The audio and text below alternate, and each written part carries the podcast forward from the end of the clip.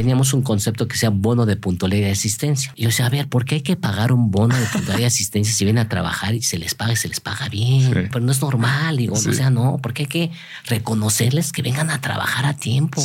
¿Y cómo funciona eso de las cinco S? Es una metodología de desarrollo por Toyota en la que es seleccionar lo que necesitas de lo que no necesitas, ya que tienes lo que necesitas, ordenarlo iguales por iguales, limpiarlo, estandarizar siempre y todo en el mismo lugar y darle seguimiento. Hay una metodología para ser limpio, que manejan todas las empresas japonesas. Mi invitado de hoy es Alejandro Kazuga, empresario, conferencista y creador de la metodología de mejora continua Kizukai.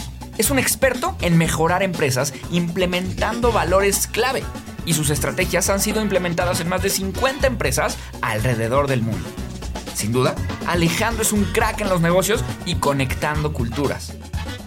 Yo soy Juan Lombana, entré a trabajar a Google a mis 19 años. Ahora soy emprendedor, una de las 30 promesas de los negocios de Forbes, chismoso, profesional y autor del libro de marketing número uno en Amazon.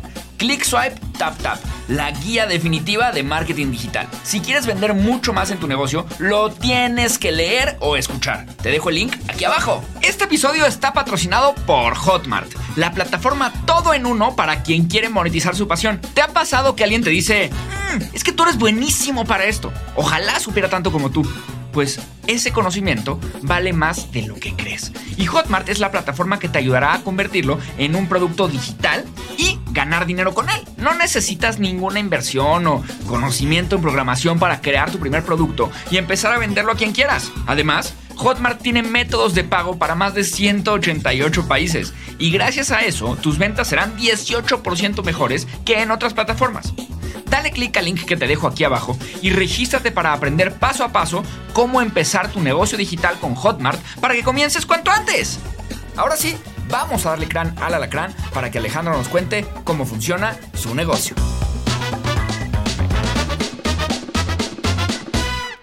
Mis queridísimos mercatitlenses, ¿cómo están?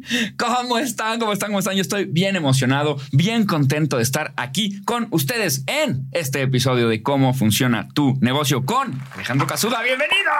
¿Qué tal, Juan Lombano? Un placer estar acá. Te comentaba antes de iniciar este proceso de que pues yo te seguía desde cuatro o cinco años por el nombre de Mercatitlán, que se me hizo muy, muy diferente, muy atípico y realmente desde la vez que te conocí explicaste tu modelo, pues te admiro mucho y es un honor estar acá. Le agradezco infinitamente a Dios que me permita estar acá compartiendo contigo conocimientos y experiencias. Eres lo máximo, Alejandro. De verdad que muchísimas gracias.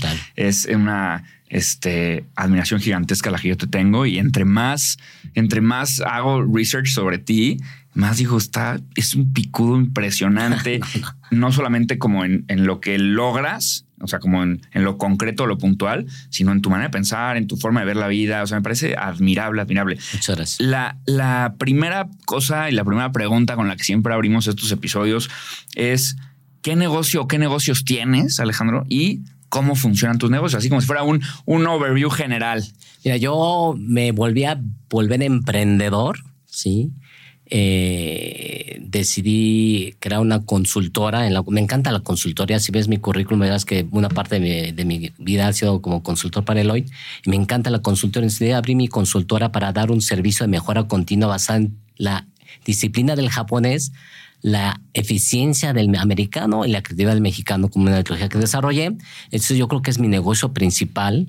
Posteriormente tengo un negocio, no sé si llamarle negocio, porque es for impact for profit, ¿no? Que básicamente es hacer el bien social y tener algo de recursos económicos a través de una organización que le puse Organización Impulsora de Valores, en la cual básicamente promueve los valores de orden y limpieza. Y tengo otro tema de un RP, un sistema administrativo, en la cual eh, estamos promoviendo muchísimas microempresas.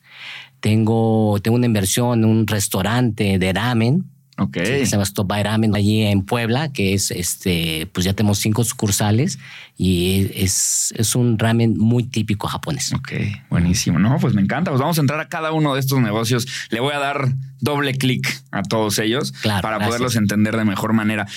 Justo quiero empezar preguntándote acerca del, tema de la educación. Sé que estudiaste en Berkeley y también luego sé que hiciste una especialidad en Japón. Y antes de entrar al modelo de trabajo de Japón, que sé que es una cosa totalmente distinta, quiero entrar al modelo educativo. O sea, ¿cuáles son estas diferencias entre la manera en la que eh, tomaste esta educación en Estados Unidos versus la especialidad que hiciste en, en Japón. ¿Cómo ves estas diferencias? ¿Cuáles son acertadas? ¿Cuáles son cuáles te gustan más, no sé, o sea, cómo, cómo funcionan estos cambios. Creo que muchas veces hablamos del mundo eh, oriental este, en, cuanto al trabajo y no tanto en cuanto a la educación, pero desde ahí viene toda esta disciplina, ¿no? Sí, claro. Eh, déjame empezar por el modelo educativo americano, que es muy similar al mexicano, en la cual eh, pues yo terminando la prepa en el mexicano-japonés, decidí estudiar en el extranjero inglés primero. Llegué a Santa Mónica, California, y vi el mundo cosmopolita, ¿no? O sea, gente de todas las razas, de todas, las, todas, todas las religiones. Y dije, wow, aquí me quiero quedar. Entonces, por eso que decidí estudiar en Berkeley, eh, gracias a Dios me aceptaron. Y fue un modelo muy competitivo. Realmente es una, una escuela muy competitiva en la cual, pues, te casi, casi te exprimen al 100% para que puedas sacar buenos resultados. Y ahí me topé con pared en el sentido que encontré o me topé con gente eh, muy, muy competente, con muchísimos recursos económicos. Tenía un compañero Rajit Nava, que era hijo de un Maharaja, ¿no? Por ejemplo, ¿no?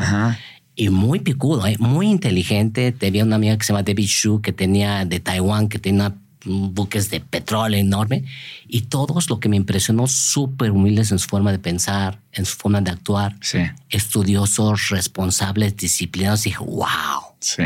sí. la cultura de Berkeley no es lo que vistas, es lo que haces, ¿no? Eh, yo me acuerdo que cuando entré a Berkeley, pues ya sabes, como los mexicanos queremos presumir. Totalmente. Sí, me, llaman The Gap Kid, ¿no? Porque tenía toda la ropa de Gap, que entonces no había en México, entonces The Gap Kid, pero hasta que llegó un compañero me dice, a ver, a ver, it's not who you are, it's what you wear, ¿no? No, no, no, it's not what you wear, it's who you are, ¿no? Entonces, todo lo que tienes es de tu papá. Sí. Ahí me cayó el 20, ¿no? Dije, pues sí, tiene toda la razón. O sea, realmente yo como estudiante, ¿qué he hecho? Sí. Sí, y es un ambiente muy competitivo para lograr internship, este, lograr trabajo, pues es, es mucha competencia. Eh, posteriormente decidí estudiar en Japón, un ambiente totalmente diferente. ¿En qué sentido?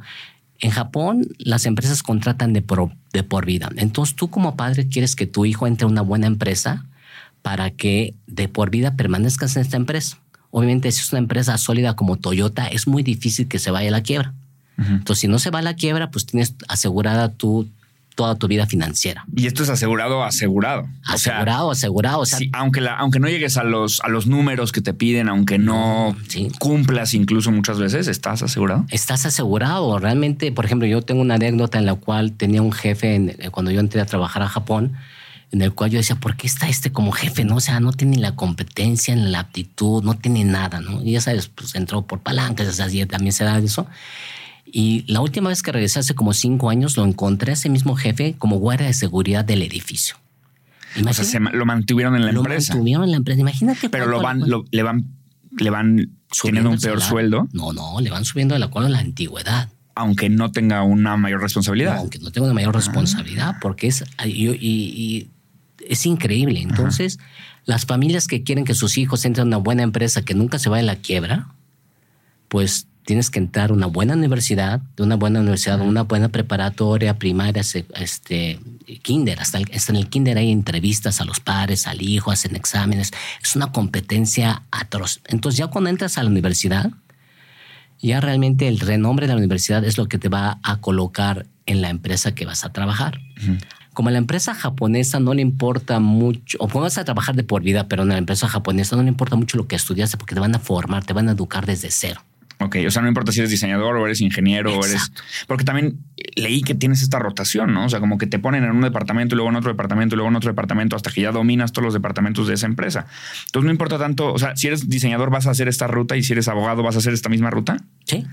Sí, yo tenía amigos filósofos, contadores, mercadólogos, todos entramos el mismo día todos el mundo entra el primero de abril. ¿Por qué? Porque es cuando inicia la primavera. Para el japonés se le hace incongruente de que inicies un año de vida el primero de enero cuando es invierno, no hay nada de luz, no hay nada, no hay, no hay vida. Sí. ¿Por qué vamos a iniciar un ciclo el primero de enero? Entonces ellos empiezan el primero de abril, que es el inicio de la primavera. La, la escuela, el año fiscal, el año, todo el mundo empieza el primero, de abril. Ok. Entras y pasas por ciertos procesos de capacitación general. Esto es un año de capacitación. En este caso, yo trabajé para Yakult Japón. Empecé vendiendo Yakult de casa en casa, luego cosméticos, porque tengo una división de cosméticos, medicina y así un año. Ya que terminas el año, te ponen un departamento. Como tú bien dices, Juan, te rotan cada tres, cuatro años de departamento. Mi primer departamento fue en eh, ventas de canvaseo, ventas de casa en casa.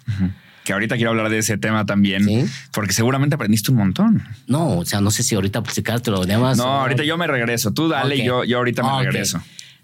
¿Cuál fue mi experiencia, no? Eh, imagínate, yo grado de Berkeley, que en ese entonces era el top three de las mejores universidades del mundo, hablando perfectamente tres idiomas, y que llegues y digas, no, pues van a ver los fregones, los buenazos que somos los mexicanos, puedes ser el gerente más joven de la historia de la empresa, en fin. Y pues en ese entonces yo no sabía que era empleo de por vida. Llegas, te metan un dormitorio de puros solteros. Es un edificio como de cinco pisos, departamentitos chiquitos, y todos son empleados de la empresa, solteros. Y de ahí todo el mundo te conoce, son como tus hermanos. Sí, sí, se vuelve tu familia. Se vuelve tu familia, vives con ellos, comes con ellos, o sea, los fines de semana con ellos.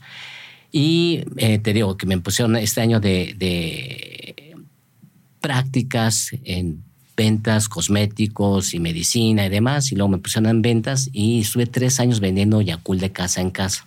Y, dime algo, Alejandro, que en, esta, porque me parece, es bien curioso, ¿no? Como bien dices, ¿no? Sales de Berkeley y estás tocando puertas y vendiendo Yakult.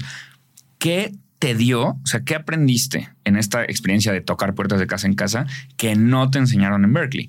Uh, muchísimo. ¿Qué dices tú? Pues qué curioso. Es, es, curiosísimo porque la parte técnica, teórica, yo estoy administración, la tenía en Berkeley muy bien cimentada, pero la parte humana no tenía nada. Entonces, el hecho de que tú seas el peor vendedor, siempre he estado siempre en los top, ¿no? Y que llegues y seas el peor vendedor es un golpe a tu ego increíble. Y me puse a reflexionar por qué soy el peor vendedor. Pues obviamente porque tenía esta actitud negativa, Juan, hacia el trabajo. Decía, ¿cómo es posible que me estén desaprovechando mis talentos, mi título, mis idiomas, mis competencias? Me pongan a vender de casa en casa. Yo literal tocaba la puerta de cada casa, bueno, tocaba la puerta de 120 casas en promedio al día tú llegabas, te bajabas en un lugar y tenías como tu ruta o qué. Sí, llegaba al centro de distribución, cargaba los productos, la bicicleta. Ah, era en bicicleta. Era en bicicleta. Y tenías una caja atrás y ahí te llevabas todos los Yakults. Me estacionaba, me daban el mapa, llegaba a la zona y mapeaba qué casas visitaba, quiénes me abrían, quién no me abrían, quién me compró, quién no me compró, todo lo tenía que mapear. Y dime algo, ¿cuál era tu, tu método? Tocas el timbre, te abre una persona corre, ¿no? Corre tu tiempo. Es como un elevator pitch, pero de antes, ¿no? Así como, como, como tienes que vender Yakult en 15 segundos, ¿no? O sea, ¿cómo utilizabas estas técnicas de venta? Sí, la primera, la técnica que nos enseñaron es de que el centro de distribución se iba a renovar. Entonces, como promoción, estamos dando un Yakult gratis a todos los vecinos. Okay. Entonces, así lo hacíamos sacar. Eh, tenía mi name tag, mi nombre acá, eh, que decía Kazuga, es un apellido japonés pero al escucharme, hoy yo no tengo un acento de nativo, tengo un acento algo de extranjero. Entonces la gente se me queda viendo raro, ¿no? Y curiosamente en esa época había mucha gran influencia de inmigrantes japoneses, este, descendientes de japoneses a Japón, de Perú, Brasil, que iban a trabajar a Japón. Porque ahí paga muchísimo más, obviamente, ¿no? Entonces yo le decía, pues yo también soy de ahí, sí, yo tengo que mantener a mi familia en México, pues cómpreme ahora sí el lado este, sentimental, ¿no? Para que me compren, porque decían, ay, pobrecito, viene desde México, tiene que mandar dinero a su familia y demás, y así pensaba, ¿entiendes? Sí, pero aún así... Y funcionaba, claro. Funcionaba, pero no funciona tan bien porque no tiene las técnicas, o sea, no tiene la actitud. Sí. Y curiosamente, gente que no había terminado una licenciatura eran los mejores vendedores los mejores. Y yo decía, ¿Por qué? ¿por qué? Porque es la actitud, Juan. O sea, la actitud que uno tenga frente al trabajo es lo que marca una gran diferencia. Tú irradias energía. A la hora, a la hora cuando tú te presentas, bienvenidos, irradias la energía. Sí, yo porque me tomo 14 cafés al día. Pero... Pues dame más café a mí también, ¿no? pero así es. La actitud es la clave del éxito en el trabajo. Totalmente. La actitud. Entonces yo dije, no, algo estoy haciendo mal, algo estoy haciendo mal. Y es que está enfocado en echarle agua a las cosas negativas, ¿sí? Decir, ay, ¿por qué no se vale? Yo debía estar haciendo esto, iba todo desganado, desmotivado, en fin. Y cuando cambió, cambió por y completo. Y cuando cambió, cambió por completo. La situación pasé de los peores a los mejores vendedores. Y fue otro de los aspectos que aprendí en ese entonces, la humildad. Sí, porque imagínate, ya, Superman y esto que lo otro. Y aprendí ser humilde en el cual el, aquellos mejores vendedores que no tenían el pedigrí académico que yo tenía, pues les pedí ayuda lo bueno de los latinos es que nos llevamos bien con todo. Sí, totalmente. Échame la mano, enséñame, ¿no? Y ellos me hicieron el favor de enseñarme las técnicas de venta, de cómo recibir el dinero, cómo entregarlo, que limpiar con un trapo el producto, o sea, todos esos detallitos que el cliente japonés es muy exigente. Y tienes esta, o sea, ¿cómo, cómo recibías el dinero? ¿Tenías que limpiar cada Yakult? O sea, sí. era, ¿recibes el dinero de cierta manera específica? ¿Lo cuentas? Con las dos manos, recibes el dinero, lo cuentas extendidas. extendidas, así. Si lo recibes, lo cuentas enfrente del cliente para que no haya manutención. Sí, lo guardas y a la hora del dar cambio también con las dos manos. Y algo muy importante es agachar la cabeza. Ok. Entonces, dependiendo de los grados en que agaches la cabeza, es el agradecimiento. Ok. Ok, ok. Lo mejor es no, no, no 90 este, grados, 45 grados, ¿no? Así. Eso es lo más agradecido. Lo más agradecido. Entonces, es así. Ok. Aunque sea un frasquito, dos frasquitos, es así. Ok que se te vea el coco. Ok. La regla japonesa, ¿no? Ah, está muy bueno.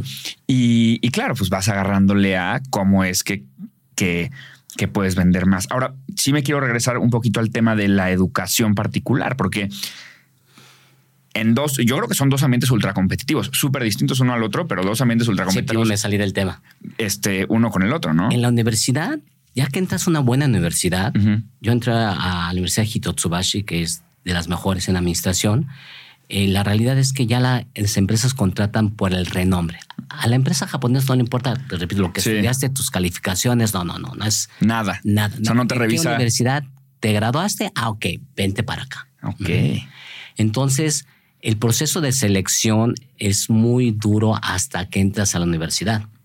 Tenía compañeros que desgraciadamente no pueden entrar a la, universidad, una buena universidad, y se toman todo un año preparándose para el siguiente año y entrar a una buena universidad. O sea, previo a la universidad es muy, muy fuerte. Muy, muy fuerte. Muy, ya adentro. Es relajado. Ah, Son los cuatro años que tienes tú como joven de relajarte, divertirte, pasarla bien. Y los profesores también lo saben, ¿eh? Ok.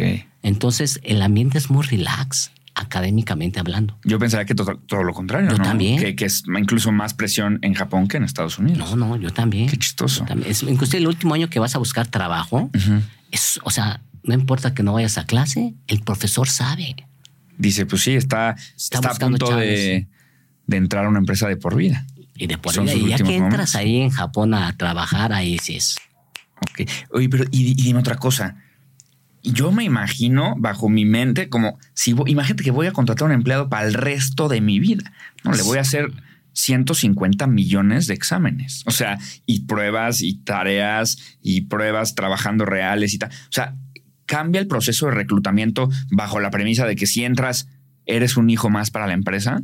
Totalmente. O es un proceso normal. No, no, no es normal. es, muy exigente, muy ah, exigente. Muchas entrevistas, hasta hay investigadores que checan a tu familia, qué han hecho, etcétera, hasta dónde vives, eh, platican con los maestros de primaria, secundaria, o sea, ah, es muy, muy detallado, o sea, porque es adoptar un hijo, es adoptar un hijo que vas a tener toda la vida. Pues repito, también somos seres humanos, hay estos contactos que a veces entra gente porque es amigo de, cuate de, en fin, ¿no? Pues el proceso tradicional es, es muy rígido. Y te hacen pruebas, te hacen muchas pruebas. Todo muchas pruebas. Ah, está cañón. Sí, pues tiene toda la lógica del planeta. ¿Y qué tanto? O sea, porque ¿qué tanto tienes que hacer para que en verdad te, te despidan? O sea, ¿qué, ¿cuál es la... tienes que incendiar la cocina o ni así o, o qué? Sí, mira, yo estuve cuatro años y medio en Yakul, Japón y nunca vi un despido. Nunca. Ni de una sola persona. Ni de una sola persona. Wow. Sí vi gente que renunciase porque tenía que rezar el negocio familiar o, en fin, o buscar otro tipo de sueños y decía, no, esto de empleo de prioridad no es para mí y demás. Pero nunca vi un despido. ¿eh? Impresionante. Es impresionante. O sea, tienes que ser realmente un súper mega irresponsable para que te corran. Drogarte, robar, o sea, mega irresponsable. Sí, cuento en mi libro, no sé si lo cuento en mi libro, pero muchas pláticas lo comento, pero yo tenía compañeros, colegas que se metían con la esposa de otro colega, allá también pasa, ¿no? Somos seres humanos, y no los corrían, Juan. Yo decía, ¿por qué no los corrían? Le decía, una falta ética y moral clarísima. ¿Por qué no lo hacen? Me dice, ah, Alejandro, es que tú eres extranjero, no se entendió el concepto de empleo de por vida, es como adoptar un hijo. ¿Y qué crees? Adoptamos un hijo travieso, ¿qué quieres que hagamos? Entonces lo que hacían es, lo cambiaban de sucursal o mandaban a otro país. Es increíble. Yo decía, wow, es una mega, mega protección, pero ahí es dando y dando, ¿no? Como la empresa te protege tanto, tú tienes que vender tu alma a la empresa. Ok. Sí. Si la empresa te dice ahorita, Juan, te vas a Ucrania, ¿qué crees? Sí. Te vas a Ucrania. No hay opción. No hay opción. Ok, ok. Si el jefe te dice te quedas a trabajar sábados y domingos, no hay opción. Claro. Claro, y tiene sentido porque si es el resto de tu vida, pues casi que, que sí, haces lo, lo, que sea por esa seguridad. Pero cómo eso juega con la eficiencia. ¿No? Porque es interesante, ¿no? Y sobre todo tú que platicas mucho del tema de la eficiencia japonesa, y luego yo diría, pues a lo mejor estás arrastrando a, un empleado malísimo y eso se mete con todo. Entonces lo dejas, pero lo, lo, pones en otro lugar, lo escondes casi casi de la empresa para que no se meta con procesos muy importantes. ¿Cómo funciona esta interacción entre te voy a adoptar, eres mi hijo, pero también tengo que ser ultra mega eficiente? Ok. El japonés, el japonés es muy orgulloso, sí, porque siempre ha trascendido. Sí. La economía japonesa siempre ha sido las top. Y el hecho de que tú hayas entrado a una buena universidad es bien la parte del orgullo. O sea, no es lo mismo decir me gradué de Harvard que me gradué de X, ¿no? Sí, sí, total. O sea, tienes que demostrar con tu trabajo que eres de Harvard, pues, ¿no? Entonces ese es el orgullo que ya viene innato desde la gente, de los, de los alumnos o de los bebés que, perdón, que ya contrataste. Sí. Entonces la gente es muy orgullosa. Entonces si hay objetivos, es cumplir los objetivos. Ok. Y es el tema de que todos trabajamos. Yo siento que en la cultura laboral japonesa todos trabajamos por el bien de la empresa porque la, empresa nos va a dar de comer siempre. Entre mejor le vaya a la empresa, mejor nos va a ir en nuestro aspecto económico. En serio que yo ya sabía, Juan, cuánto iba a ganar a los 5, 10, 15, 20. Yo ya sabía cuánto iba a recibir cuando me retire. Sí, es una locura. Es una locura. Casi que hagas lo que hagas, ¿no? Porque tampoco, así como no te pueden despedir, tampoco de repente puedes ser director de algo de la nada, ¿no? O sea, hiciste un superproyecto, vendiste muchísimo, no te van a, no, no, a no, ascender. No, trabajo en equipo. Sí. Y te como tú bien mencionas, te rotan departamentos. Yo ve tres años en venta y los dos próximos tres años en el área administrativa y te van rotando para que después de 20 años te vuelvas un generalista de la empresa, o sea, conozca todas las áreas de la empresa. Y ahí es un gran cambio para, hay un examen para ser gerente, ya después de 20 años. Los que pasan el, examen son gerentes y los que no se quedan abajo, pero no hay una gran diferencia salarial. ¿eh? Ok. Solo es un trabajo con más prestigio y una mayor responsabilidad. Mayor responsabilidad y demás. Pero así la gran diferencia no hay. Ok. Sí, y es, interesante. es un oligopolio muy interesante. Por ejemplo, se juntan las empresas de lácteos y todas tienen el mismo salario. ¿eh? Muy poca diferencia. Las financieras con las financieras y entre los top decide más o menos cuánto vas a dar de bono. Nos fue bien en la industria, sí, entonces un bono de, no sé, 10%, un bono de 15%, pero todos dan un bono similar. Es increíble. Es una cultura muy... Están muy bien comunicados. Muy bien comunicados. Sí, totalmente. Y después de esta, esta temporada en, en Yakult, este, justamente leía que, te, salió lo latino, ¿no? Porque dijiste, no, 20 años para, para ser gerente, no, hombre, está cañón. Y también creo que con toda la razón del mundo, Alejandro, porque pues si a lo mejor tú sientes que, que, traes con qué, ¿no? Dices, híjole, yo tengo que pasar por todo este proceso cuando a lo mejor traigo súper buenas herramientas o, o, puedo hacer las cosas y a lo mejor podré avanzar a un ritmo más adelantado. Entonces, renuncias de Yakult, que me parece también interesante porque es como casi deshonra cañón el tema de renunciar así, ¿no? Y te vas a Deloitte. ¿Cómo funciona? Cómo, ahora, ¿cómo es el cambio de una empresa americana a una empresa japonesa? ¿Cómo sentiste esto? Antes de renunciar, yo estaba en un proyecto muy importante para la empresa porque era de los pocos que dominaba el inglés y las decisiones se toman en consenso en Japón. Entonces yo me acuerdo que cuando venía la contraparte de Francia, en las negociaciones, yo tenía que hacer las minutas. Y la pasaba, la minuta que hacía se la pasaba a mi jefe directo, mi jefe directo se la pasaba a su jefe directo, o sea, a tres, cuatro filtros. Para que llegue al, a la mano derecha del presidente, del, del, presidente de la compañía y diga, sí, no, no. Entonces lo que yo hacía ya quedaba totalmente filtrado hasta acá. me tardaba más o menos semana y media para hacer una minuta de una junta de una hora. Ok. Por esto, esa burocratización de que tenemos que tener consenso y el mismo, mismo este, la misma línea de, pensamiento, ¿no? Pero es que ahí, eh, perdón que te interrumpa, pero es que otra vez me parece como increíble cómo logran tener esta burocratización tan, pues sí, al final que alenta las cosas y a la vez una producción tan lean, ¿no? Ah, sí, es que. No, o sea, está interesante. O sea, sí son choques como culturales bien muy raros. muy fuertes. Sí, interesantes. aquí te digo es que es el trabajo en equipo. El, japonés trabaja en equipo porque somos hermanos. Entonces, si es, el objetivo es reducir gastos, uff, todo el mundo. Todos, sí. Todo el mundo, sí. Eh, hay una empresa, por ejemplo, que se llama Kagi, que durante 25 años nunca subió el precio de su producto estrella. 25 años. Y sacó un comercial, el presidente con 100 personas atrás, pidiendo perdón por subir el precio, después de 25 años. Wow. Entonces todo el mundo, logística, producción, mercado, todo el mundo hay ideas de mejor de reducción de gastos. Así es la cultura japonesa, ¿no? Entonces, eh, por ejemplo, cuando hace una huelga, por eso es el mito japonés, ¿no? Que cuando es una huelga el japonés, no es de que, eh, deme más salario, deme esto. No, no, no, no es, yo ofrezco incrementar la eficiencia, yo ofrezco reducir los gastos, yo ofrezco, yo ofrezco, yo ofrezco. Por ende, tu empresa échame la mano y súbeme el salario. Ok, o sea, las huelgas no son de exigir, son de, de transacción. Es como, como ese empleo es con tu hijo, ¿no? Cuando tengas un hijo te va a decir, oye, papá, súbeme el domingo. Yo ofrezco mis calificaciones. Yo te que voy a extenderme cama. Yo, así es, exactamente lo mismo, ¿no? Entonces, de pasar de ese entorno laboral a Deloitte, eh, que es una empresa 100% americana, mis jefes eran americanos, lo mismo, mismo proceso, hacer la minuta. Va, la hago en media hora quiero a Alejandro. Va, se la envío para que me la revise. Me dice, ¿por qué me la envías? No, pues para que me la revise. A ver, se te paga para que la hagas y la mandes a los clientes. Oye, ¿por qué yo voy a estar revisando?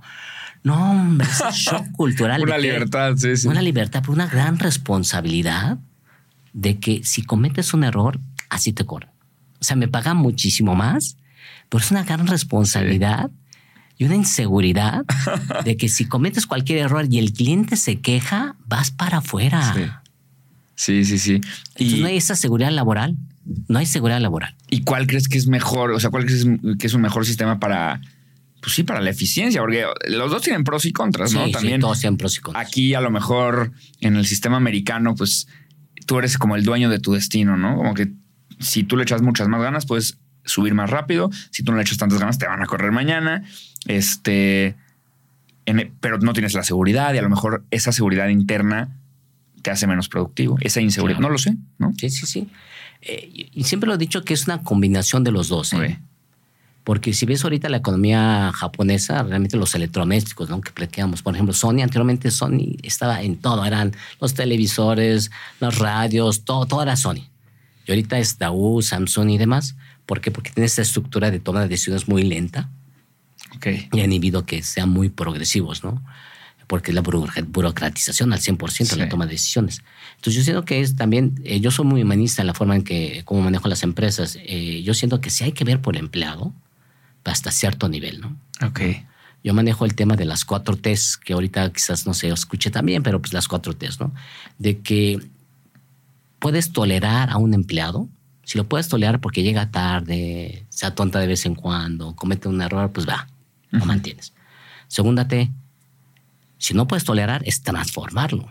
O sea, platicas con él, capacitas, este, lo orientas, coaching, lo que sea. Si no lo pudiste transformar, igual no tiene las competencias o las aptitudes necesarias del puesto que pusiste, entonces transferir. Ok. Si lo transferiste y no más no, son temas de actitud. Ok. Y es tarjeta roja o tarjeta amarilla, perdón, tarjeta roja. Ok. Eh, en Japón hay estas cuatro tarjetas, ¿no? Es la, la de T, tolerar y transferir. Hasta ahí. Ok. Eh, no hay roja ni amarilla. No hay roja ni amarilla. Pero yo siento que tiene que haber roja y amarilla para exigirle a la gente, ¿no? Y siempre tener un conjunto de personas que estén adecuadas o que comulguen con tus valores, con tu visión, misión, los objetivos. Y es por eso que sí es muy importante de que hay estas dos últimas test. Claro, no, estoy totalmente de acuerdo. Es como es como el sentido a la vida que le da la muerte, ¿no?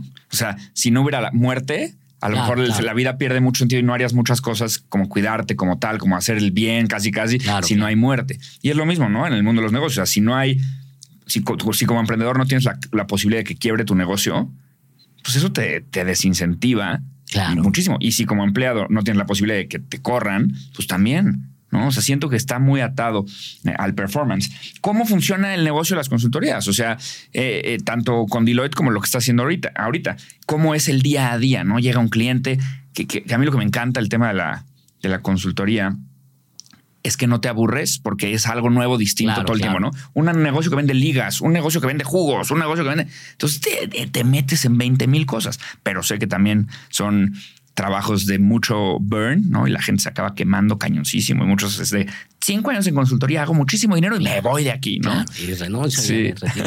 Deja de explicar el proceso por qué decidí renunciar a la empresa, obviamente porque tenía que esperar 20 años eh, para ser gerente. Ajá. Pero sí, déjame aclararte que esos tres, cuatro primeros años donde estuve vendiendo Yakult de casa en casa, yo creo que es la mejor experiencia laboral que he tenido en toda mi vida. O sea, y maduré muchísimo en la parte humana, ¿no? Eh, eh, la consultoría era un mundo muy diferente. ¿Por qué? Porque eh, cobramos por hora en Deloitte y tenemos nuestra tabla, ¿no? Eh, yo apenas acaba de entrar como primerizo a, Deloitte y no sé por qué me pusieron senior consultant, ¿no? No junior consultant, senior consultant. Para cobrar más por hora. Para cobrar más. Yo, como cuánto cobra en ese entonces, imagínate, yo cobraba 300, 400 dólares la hora. Sí, sí, sí. y yo cuando vi eso dije, a ver, ¿quién va a pagar 300, 400 horas, dólares de mi trabajo de una hora? Sí qué increíble, ¿no? Y ahí, ¿sabes qué detecté? Que las empresas que pagan estos salarios, estas cuotas de consultoría, son para protegerse, son garantías.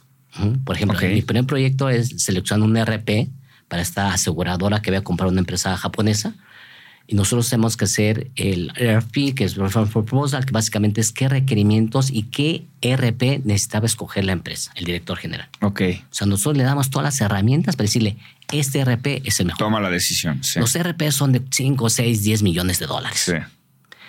Entonces, él es nuestra garantía. Deloitte. Y una vez que lo escoges, es como que una implementación larguísima y no te puede echar para atrás. No, y si sale mal, Deloitte. sí. No, en serio queremos la garantía, ¿eh? Sí. Y yo entendía, dije, ah, por eso nos pagan tanto. Es como para sentir que ellos no toman una decisión tan importante. Sí, sí. O sea, nosotros, yo, director general de esta aseguradora, elegí a Deloitte, una de las mejores consultoras del mundo, para que me elija el RP y como que te lavas las manos. Ahí entendí el porqué de dije, ah, con razón, es todo. Tiene todo el sentido del mundo. Tiene todo el sentido del mundo. Como preguntarle al mesero qué pides, ¿no? Como qué me recomienda. Y es casi, casi que pues él te y no, pues el mesero me dijo. Claro. En lugar de tú hacerte responsable, ¿no? Sí, Qué interesante. Muchos proyectos en los que estuve involucrado era eso. También estuve en un proyecto involucrado en hacer una página de internet de compra y venta de acciones, ¿no? Imagina, ese fue mi primer proyecto saliendo de Yakult. Imagina, o sea, yo no sabía ni que era un firewall, ¿no? O sea, no, manches, ¿no? Y, y, curiosamente es eso. Pagan por una seguridad.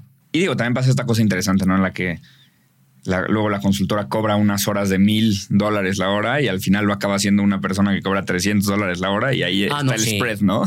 sí, Totalmente. Eso es lo que gana la consultora. Obviamente yo no, yo no, me pagaban 400 dólares la hora, ¿eh? Exacto. Yo recibía muchísimo menos. Claro que recibía muy bien, pero no recibía los 400 dólares. Y tenías que loguear cada hora que, ponías, ¿no? O sea, ¿cómo, era esto? O sea, te asignaban un proyecto y te decían, tú vas a dedicarte a escoger este RP. Y era mediante una metodología o simplemente es como ponte a googlear y a medir? O... Es que depende de, la negociación que tengan los partners, los socios de la, con, el cliente, ¿no? Porque ahí te pagan por proyecto o te pagan por horas. Ok. Ok, ok. Eh, generalmente nos pagan por proyecto. Sí, nada más estuve en dos proyectos que nos pagaban por horas y ahí sí logueaba todo, hasta la llamada. Me llamaban 6.45, a ver, señor, sí, ¿qué quiere esto? ¿Qué lo hago? Ajá Apuntabas. ¿Y dónde apuntabas? ¿Era un software? Sí, en una aplicación. Tenía, el cliente me llamó de 6D preguntando esto, que lo otro, y es esto. Impresionante. Impresionante. No se les iba una hora. No. No, casi, casi. Pero obviamente detrás de esas horas que cobramos viene mucho trabajo. ¿eh? No, totalmente. No, no, claro, claro. Y además es interesante porque qué tanto qué tanta correlación hay entre una buena decisión y el número de horas que tardas en tenerla. Sí, también. Totalmente, Es un poco como el doctor. O sea, lo que te cobran no es por los 15 minutos que estás ahí, es por los 90 años de estudios que se acaba de echar el señor, ¿no? Entonces es interesante como este cobro no forzosamente está correlacionado con, con, la, con el outcome, ¿no? Con el resultado. Sí, como consultor, a mí me estresaba más cobrar por hora que por proyecto. Claro. Sí, porque esa hora que estás con el cliente debes de tener toda la información, los resultados, O sea, tenías que tener todo perfecto. Sí, sí, Para que el cliente diga, ay, valieron estos 400 dólares, ¿no? Total. Y, ustedes medían el, la implementación o medían como qué efecto tuvo contratarlos o simplemente era como consulto y luego ya entrego y es tu bronca. Sí. O si había como un feedback o demás. No, eran proyectos cerrados, en el cual termino con el proyecto y ahí nos vemos. Qué interesante, ¿no? También ahí, porque... Es que es la, es la venta, últimamente es la venta, ¿no? Entonces terminas un proyecto y si lo hiciste bien, el cliente te va a buscar para, oye, ahora ayúdame a implementar el RP. Ya sé que los, ya tienes todo el know-how, ahora ayúdame, ¿no? Claro. Bueno, pues te cobro tantas horas para implementar y te ayudar en la implementación. Va, ok, sale. Y así es. Ok, sí, claro, o sea, había unos que decían yo implemento y a, ti ya no te importa si implementa o no, ¿no? O sea, tú entregaste tu PDF, yo ya te recomendé, si tú tomas otra decisión, es tu bronca, ¿no? Ah, eso está bien interesante. Sí, porque tampoco hay una, y seguramente hubo millones de proyectos en donde hasta te daba coraje, ¿no? De, híjole, no tomaron la decisión que yo les dije, ¿no? Ah, o, no implementaron y yo ahí rompiéndome la cabeza, ¿no? Pero es algo curioso, ¿eh? De que eh, y lo experimenté tanto en, en Japón como en la consultoría, que la gente de abajo ya sabe qué hacer. O sea, ellos tienen la solución. Lo que pasa es que hay una brecha de comunicación entre los de abajo y los de arriba. Los que toman la decisión en qué se va a hacer están acá y nunca hacen caso a los de acá, quizás por temas de ego, quizás de, no sé, muchos temas. Entonces yo cuando llegaba como consultor, me acuerdo que llegaba acá y pues lo latino te ayuda mucho a ser amigos, entonces me decían todo, me decían, Alejandro, es que tienen que hacer esto, es que tienen que hacer esto. Y yo lo ponía un PowerPoint muy bonito. y lo subías, y ¿no? lo subía, ¿no? Le picas al pH en el elevador y... y ya y lo subía, wow, Alejandro, muchas gracias por decirnos estas recomendaciones. y wow, ¿no?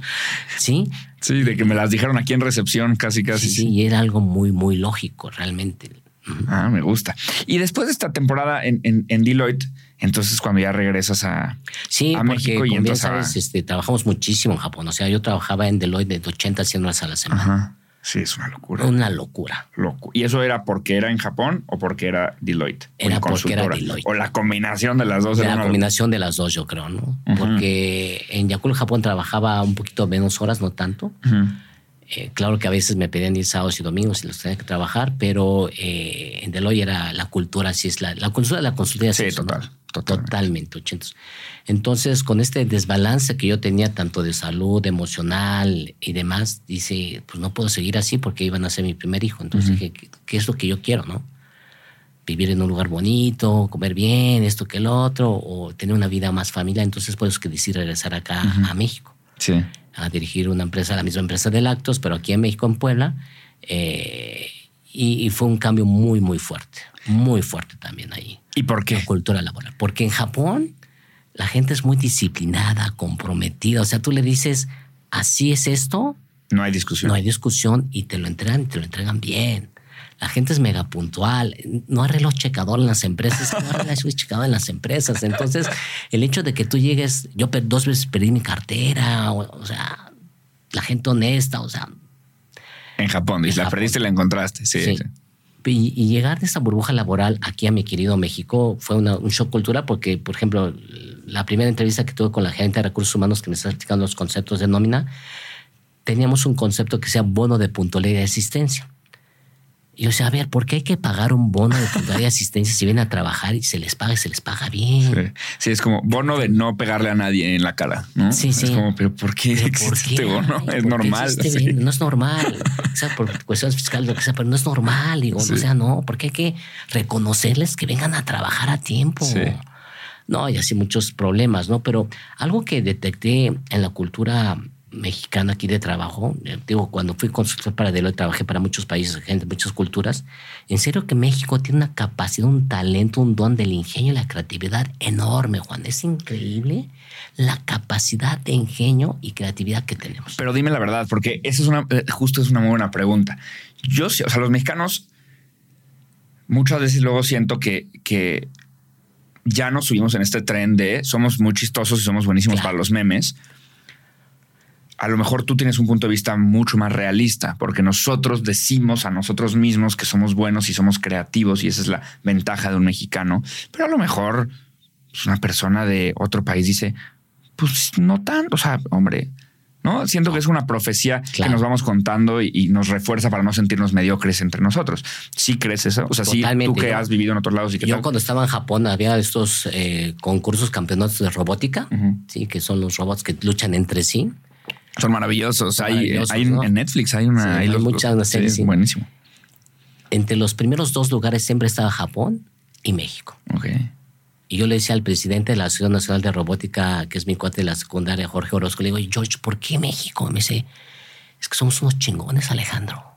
Lo que pasa es que no nos la hemos creído, pero nosotros los ingenieros de robótica ya no las creímos, somos unos chingones. O sea, pasa algo inesperado y ya sabemos cómo resolverle, parcharle, maquillarle, tapar y resolvemos las cosas.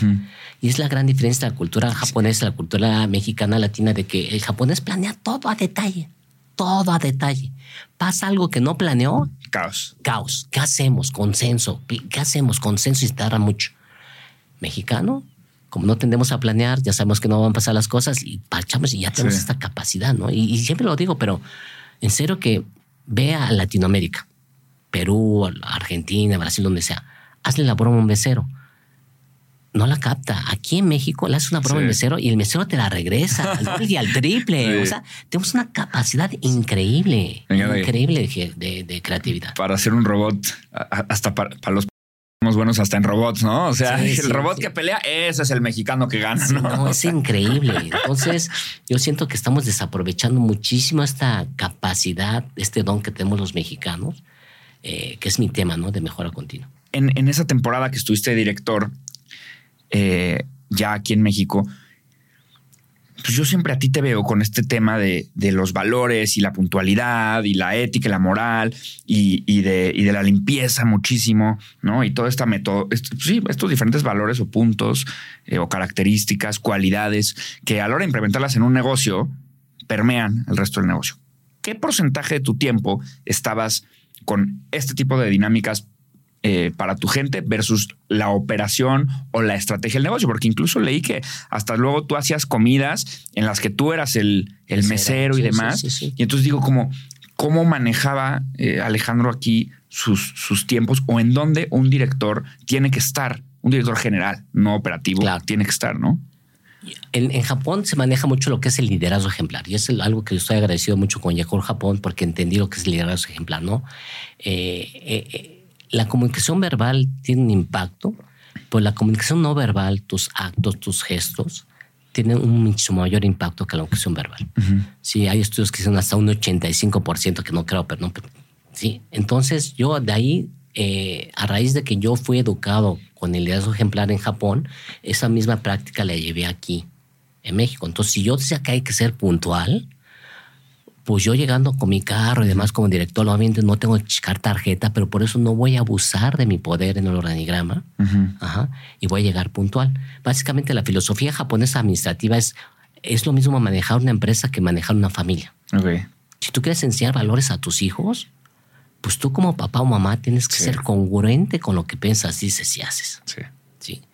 Y usé muchas técnicas para tratar de consolidar esta cultura organizacional. Siempre digo que organización viene de la palabra órgano, es un órgano, es un ser viviente.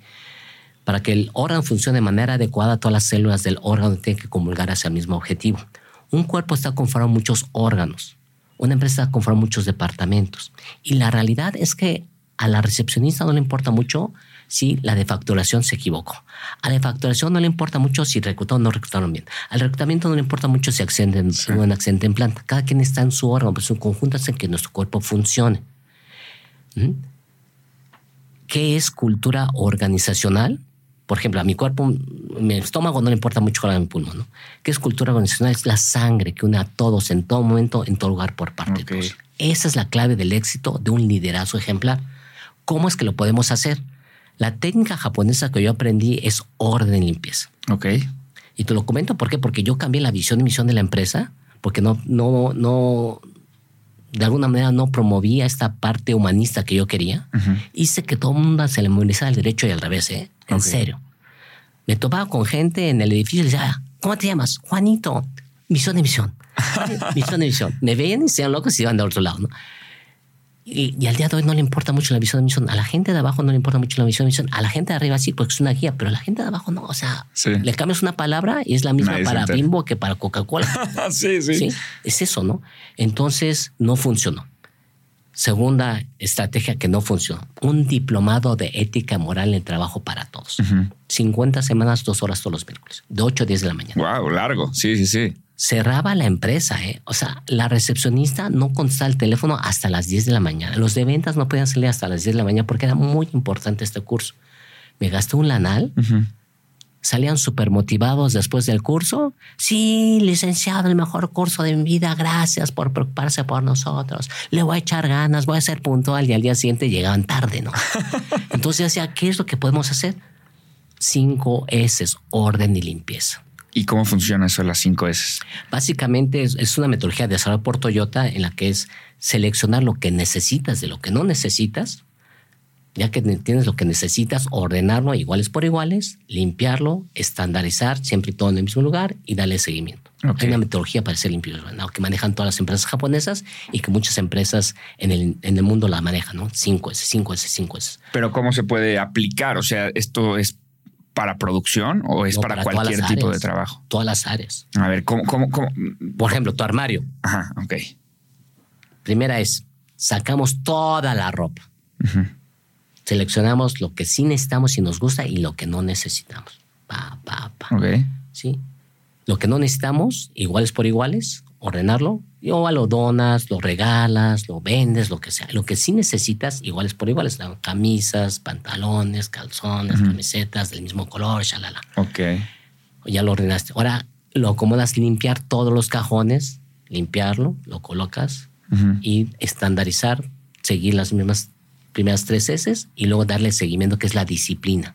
Ok. Y siempre estar haciendo esto, ¿no? La disciplina, que es lo más difícil, la disciplina. Y en el mundo laboral, o sea, porque me imagino que cuando dices limpieza, no solamente te refieres a la limpieza literal, ¿no? De que hay algo aquí sucio, ¿no? O sea, limpieza en, en, tu trabajo, ¿cómo sería? Tener, por ejemplo, yo lo que hice es marcaba con Durex azul. Como ya había cometido dos errores, como líder ya perdía liderazgo. Porque lo que trataba de inculcar no se aplicaba. Ok. Entonces sí fue muy estricto. Yo marcaba con Durex azul dónde tenías que dejar el mouse, dónde tenías que dejar la engrapadora. Entonces, por ejemplo, este micrófono estaría marcado con Durex azul. Levantas el micrófono y dirá micrófono. Ok. Marcaba el piso, Juan. Ok. Para que cuando te levantes metas la silla y embone perfectamente donde tiene que embonar. Wow. Todo. Quité todas las cosas personales, nada de fotos personales, todo, todo, todo. Entonces tú entrabas al final del día como hospital. Sí. Llegabas y como hospital. Si nadie quiere entrar a un lugar sucio, desordenado. Me tardé tres años en crear un entorno de orden y limpieza. Las carpetas, tenía carpetas por color, por departamento. Departamento eh, de, etiqueta amarilla, calidad. Etiqueta rosa, recursos humanos. Etiqueta roja, dirección de general. Así todo. ¿Y cuál es el efecto de una organización que tiene este nivel de limpieza y estructura? Hay una teoría que son la teoría de los vasos comunicantes, que son vasos comunicados por la parte inferior. Si tú le echas agua en un solo vaso, todos los vasos se van llenando de manera fluida. Ok. Los valores están interrelacionados. Entonces, tú como padre, si quieres enseñar valores a tus hijos, sería por cuál empiezas, por cuánto tiempo orden y limpieza es el único valor que es visual y tangible. Tú ves el antes y el después. Ok, sí, totalmente. Porque tú como director vas a decir, hay que ser comprometido, compromiso, disciplinado. ¿Y? ¿Qué es eso? ¿Qué es eso? Sí. Orden y limpieza, sí. Tú lo ves. Sí. Si está manteniendo la limpieza o no está manteniendo la limpieza y el orden, tú lo ves. Entonces ves si funciona o no funciona. Y otro tema muy importante que yo promuevo mucho es la puntualidad. Ok. ¿Por qué la puntualidad? Porque es medible. O llegaste a tiempo o no llegaste a tiempo. Claro, porque te vuelves poco subjetivo, ¿no? O sea, honestidad es subjetivón, ¿no? Limpieza, pues no, lo estoy viendo. Puntualidad, lo estoy midiendo, ¿no? Y es, siento que es más fácil hacer una, una petición cuando tienes algo fácil para medir si se cumplió o no. Claro. ¿No? Y, no solamente es la conciencia de la importancia de los vasos comunicantes a través del orden, limpieza y el tiempo, sino hay que una metodología para hacerlo. Para hacer un cambio es la conciencia, el método y la práctica. Es como que si nos queremos poner a la dieta y tienes la conciencia de la importancia de un cuerpo sano, pero no es la metodología, pues no funciona. Puedes tener todas las metodologías, todas las, conociendo todas las dietas, pero si no tienes la conciencia, no funciona. Entonces, la conciencia es vasos comunicantes, orden, limpieza. Metodología cinco veces y llevarlo a la práctica. Ok. Y esta, una vez que se implementa este tipo de, metodologías, sí tiene una repercusión a nivel negocio, tal cual. O sea, porque yo imagino que muchísimos directores generales te dicen, Alejandro, está maravillosa tu limpieza, pero yo lo que quiero son más ventas, ¿no? Es que orden y limpieza aplica para los procesos también. Ok. Orden y limpieza los procesos. Si eres limpio ordenado, es más eficiente. Si eres limpio ordenado, es más comprometido, disciplinado, respetas las reglas. O sea, orden y limpieza es la base, el común denominador de los demás valores. Entonces, quizás de manera directa no lo veas, pero el hecho de, por ejemplo, yo marcaba con Durex Azul, pues todas las herramientas que tienes, ¿no? Que es el martillo. O sea, ya, ya lo ves. Sí. Entonces no tienes que estar gastando en que se perdió, que si se lo robaron. O sea, tú ya lo ves. Sí, totalmente. Ajá. Una, una cosa que me llamó mucho la atención es, es ver que esta misma manera de repartir de casa en casa que tenías en Japón la trajiste. Como, como, Cuando ya se venía manejando por muchísimo tiempo, ¿eh? sí. No la, no la, yo, no la traje, ya, ya, tiene mucho ah, tiempo. ok, ok, Pero es un esquema similar en el cual es muy benéfico porque pues se les lleva el producto a sus casas y venden el producto a los vecinos de la zona, ¿no? Entonces es un ganar-ganar. Yo creo que como madres, muchas son madres solteras, tienen que ver por la casa eh, y tienen que dar un ingreso. Entonces tienen su propio negocio, pues ya en pocas horas tienen un ingreso y no pueden desatender la casa, o sea, pueden atender bajo la casa y tener esa seguridad, ¿no? Y ahora cómo funcionaba, pues ya que, tú eras el mero mero, Ajá. ¿no? Ahora sí que en unos años cambiaste de ser el que tocaba la puerta a ser el que dirige a todos, ¿no? Claro. ¿Cómo, cómo fue ese cambio? Este, pues sí, de, de, de, por completo de, responsabilidades. La responsabilidad es que dar resultados. Obviamente tú como director general tienes que dar resultados y monetarios, tangibles, ¿no? Entonces sí fue mucho estrés porque imagínate con estudiando en Estados Unidos, en Japón, habiendo trabajado en estas empresas en Japón, regresar acá era de resultados. Sí.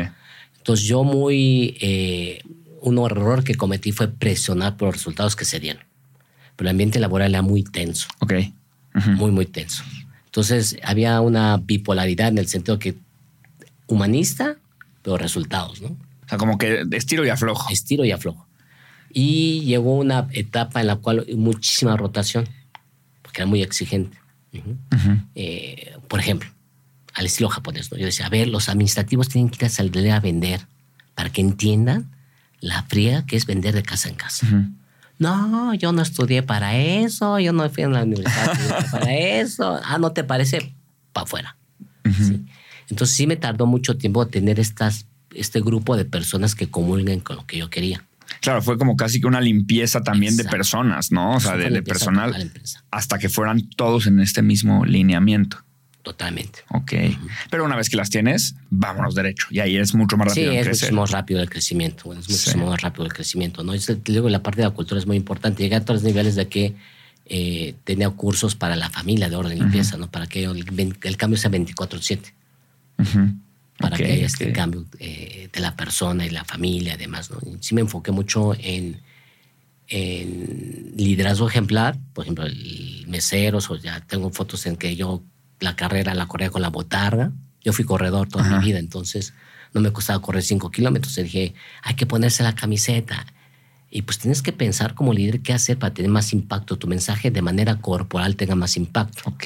Entonces. Pues, ¿Tú te ponías la botarga? Sí, Ah, tú te la ponías, no, no, corrías con la botarga al lado. Yo me la ponía. Ah, wow. Entonces imagínate el impacto con mis colaboradores al ver que llega la botarga y se la quita y me ven a mí. Es ponte la camiseta tú también. Sí. o sea, es el ejemplo total y rotundo. Es el ejemplo total y es muy desgastante. ¿Y cómo es el, es lo que te, justo, ahí está, qué bueno que dijiste lo de, es muy desgastante, porque cómo es este balance entre, pues sí soy el ejemplo, pero a la vez soy el director, o sea, como que no quiero que me pierdan el respeto y tiene que haber un respeto, pero a la vez me quiero poner la camiseta y también yo voy a liderar con el ejemplo, ¿no? Porque me imagino que es un balance complejo. Sí, es un balance muy complejo. Lo que yo hacía es en términos de relaciones personales con los empleados, lo mantenía en la empresa. Por ejemplo, me invitaban que a mi cumpleaños, a la boda, nunca aceptaba nada. Ok. Sí, en la empresa sí me llevo muy bien contigo, pero fuera de la empresa, nada. Ok. Porque sí me costaba mucho trabajo si tenía que finiquitar a alguien, que imagínate, que conozco que acaban de hacer su hijita y demás, digo, no, o sea, es una carga emocional muy, muy fuerte, ¿no? Y lo que entendí, y es una recomendación que les hago a todos los líderes, es de que siempre como líder, pues los de abajo te están viendo. En todo momento. Había un grupo de chat que decía, ah, ya llegó Alejandro, ya se fue Alejandro, ya se fue a comer, fue al baño. todo el mundo se entera lo que hacía. Sí, ¿Qué comió? ¿Comió esto? ¿A dónde fue de vacaciones? Constantemente te están monitoreando. Entonces es una carga muy fuerte el querer ser perfecto, el ser congruente con todo. Es imposible. Entonces lo que yo decidí hacer es escoger tres cuestiones en las que yo pueda ser congruente al 100%. Ok. Las demás, les dije, mire, estas son mis debilidades, apóyeme, écheme la mano, pero estas tres sí yo voy, lo voy a ejemplificar. Sí, que es la puntualidad, trabajo en equipo y ser servicial. Ok. Sí, tiene, tiene mucho sentido porque si no, hasta te vuelves loco de querer ser perfecto en todo. Y al final, sí eres el director de lo, que sea, pero no eres un extraterrestre, eres un humano. Es muy desgastante. Y hay cosas con las que combinas mucho más. O sea, a mí me dices puntualidad y no tendría ningún problema en mi vida en cumplirla, porque soy ultra puntual. Pero a lo mejor y me dices, no sé, seriedad. Y digo, no, a mí me gusta gritar y reírme y echar chistes en la oficina y nunca podría cumplir con esa. Claro. Porque yo quiero molesto al otro y no sé qué y tal. Y sí sería como una fricción constante si tengo que estar cumpliendo un profesionalismo de seriedad, por ejemplo. y, lo positivo de ser director general es que tú puedes amoldar la cultura, ¿no? Entonces, los valores de esta empresa es trabajo en equipo, ser servicial y puntualidad, por ejemplo. ¿no? Sí. Y como tú lo mencionas y tú lo eres congruente con lo que estás mencionando, pues ya la gente te sigue. Cuando decides salir a emprender, ya para entrar un poco en el tema de, la metodología, de tu libro, de, tu consultoría ahora, ¿cómo es esa, ese, esa transición de dejar todo limpiecito antes de irte, ¿no? Porque renunciar a una empresa en la que eres el director, o sea, ¿cómo es esa transición? Encontrar a alguien, dejar todos los procesos puntualitos porque yo ya me voy. ¿Cómo funciona? Es un proceso duro, obviamente, porque nadie es perfecto, todos cometemos errores. Eh, y a la hora de entregar cuentas, pues eh, los cuentas económicos se dan, se dieron muy bien, ¿no? Pero siempre hay envidia, siempre hay mm. cosas y siempre hay una que otra, hey, ¿por qué hiciste? ¿Por qué hiciste? Le digo, bueno, pues porque pues así se me ocurrió, ¿no? Sí. Tomé la decisión y lo siento mucho, ¿no? Pero yo creo que aquí yo tomé la decisión para varias cosas. Desde antes ya estaba dando consultoría. ¿Por qué? Porque gracias a la estructura que tenía, yo a veces llegaba a la empresa, Juan, y decía, ¿qué hago hoy? Con la metodología que yo desarrollé y la implementé, la gente me decía qué está mal y cómo se puede mejorar.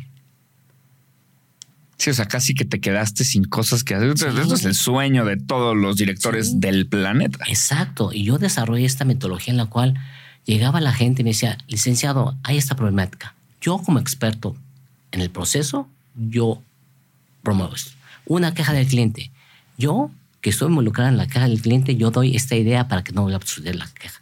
Entonces la misma gente promovía, promovía la mejora continua entonces creé un departamento que administraba todas estas ideas, las medía y demás, creé hasta una aplicación, todo esto. Y dije, wow, ya se maneja sola, se maneja sola. Y tengo un esquema de reconocimiento. Y dije, wow, le agregué varias cosas, la perfeccioné. Y dije, wow. Entonces en ese interín, eh, mi primera prueba de fuego fue African Safari, una industria totalmente ajena a la mía. Sí, totalmente. Con la familia Camacho, que les agradezco muchísimo que me han abierto las puertas. Me dijeron, a ver, Alejandro, si tan fregonas tu metodología, métela acá, ¿no? Muchísimas ideas mejor. Frank Camacho, el director que me dice, es que Alejandro, no sabes cómo me siento. Me siento como si estuviese en campo en todos los niveles y que me entere de todas las problemáticas que pasan en todos los niveles y no solamente eso, que la gente me dé ideas de mejora de cómo resolverlas. O sea, súper contento. Entonces me dice, ¿sabes qué? Te recomiendo que la promuevas, Alejandro. O sea, no se puede quedar acá. Entonces dije, wow, pues sí, ¿verdad? Si funciona acá y funciona acá. Sí, en industrias totalmente distintas. Totalmente distintas. Ya dije, de aquí soy, de aquí soy. Y entonces ahí empezó todo el tema de la consultoría. Ahí el tema de la consultoría y realmente hubo un momento que decía, pues, ¿qué hago, no? Y pues uno, pues yo siento que Dios a veces te pone a las pruebas, te dice, a ver, no es por aquí, es por acá, no es por aquí, no es por acá.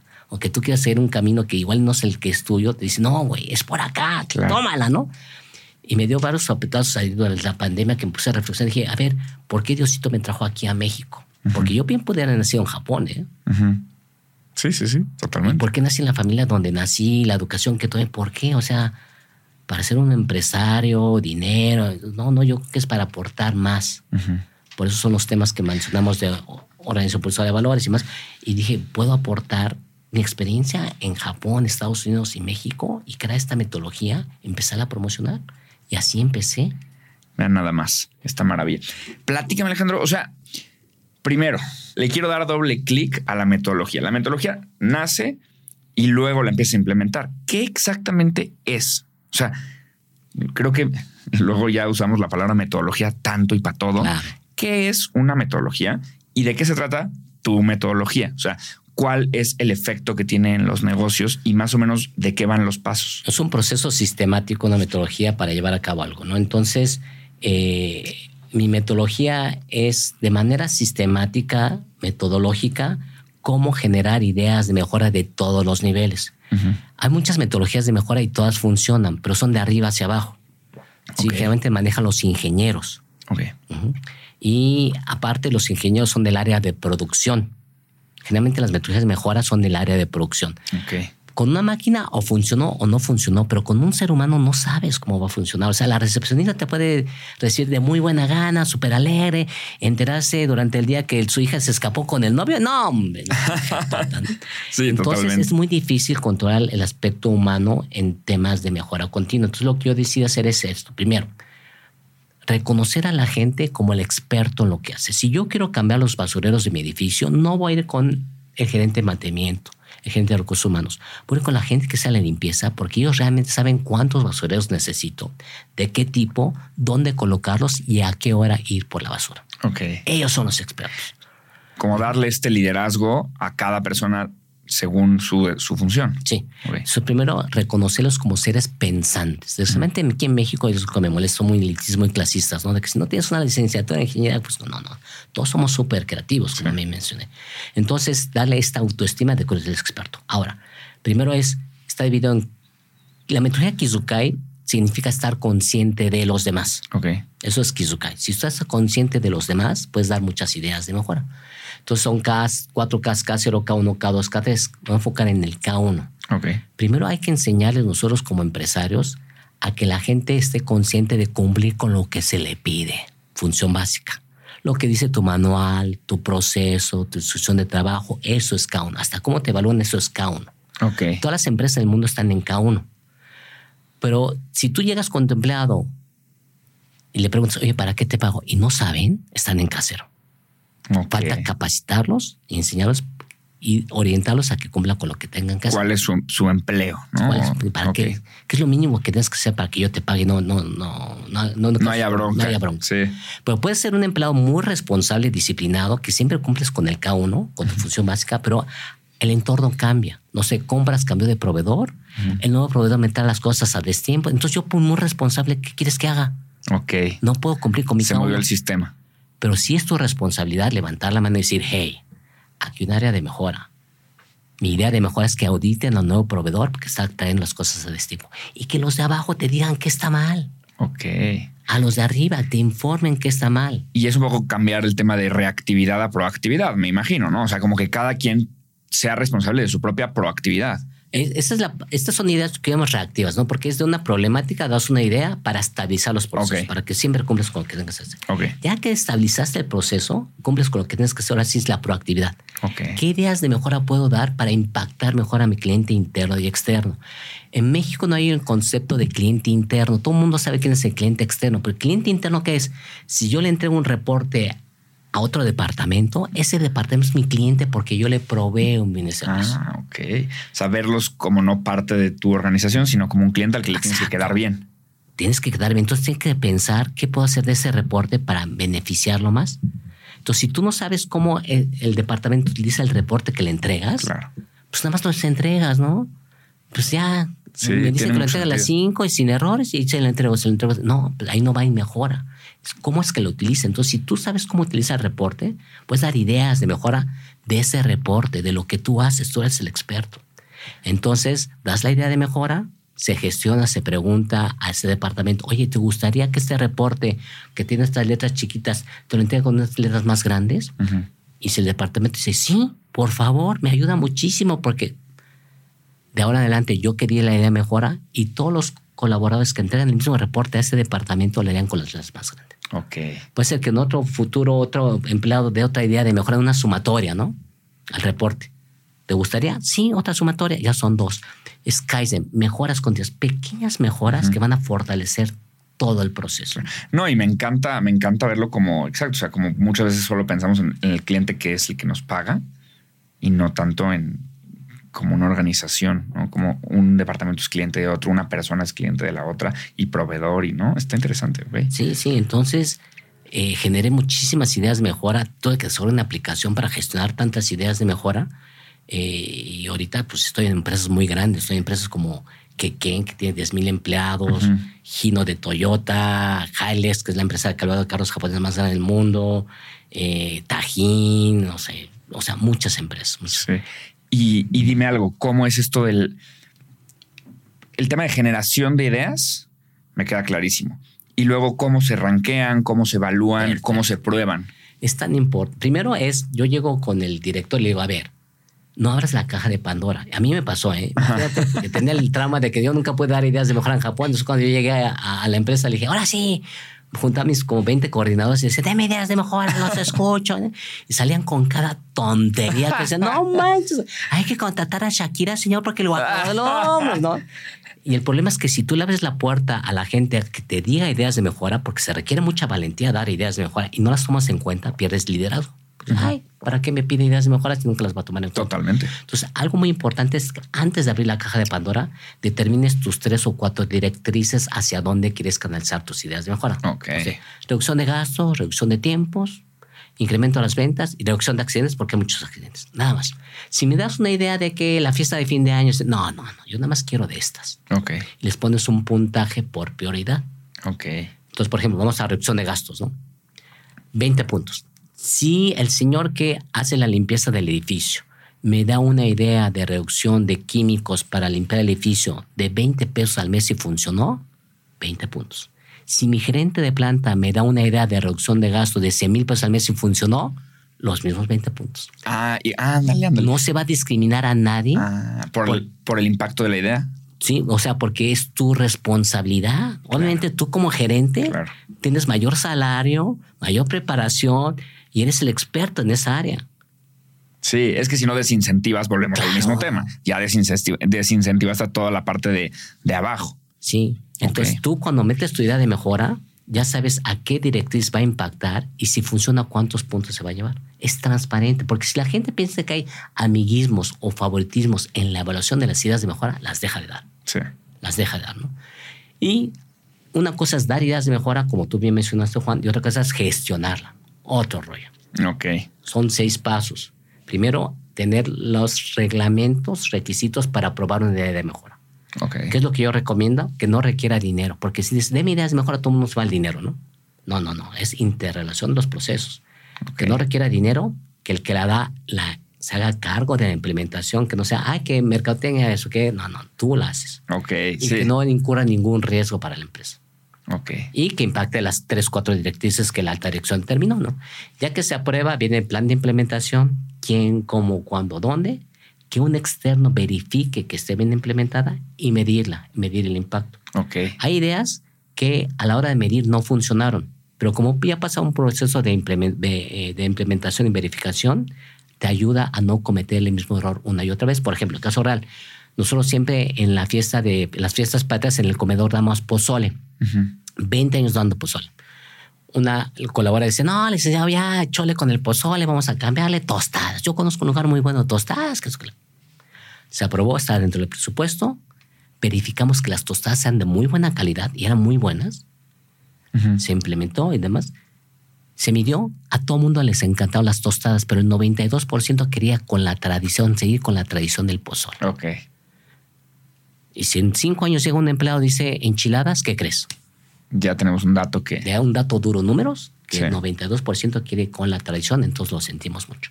Ahora, si funciona, se le dan puntos al empleado y se documenta. O sea, yo tengo la facilidad de mandar una alerta, por ejemplo, al encargado de la documentación para que actualice la documentación.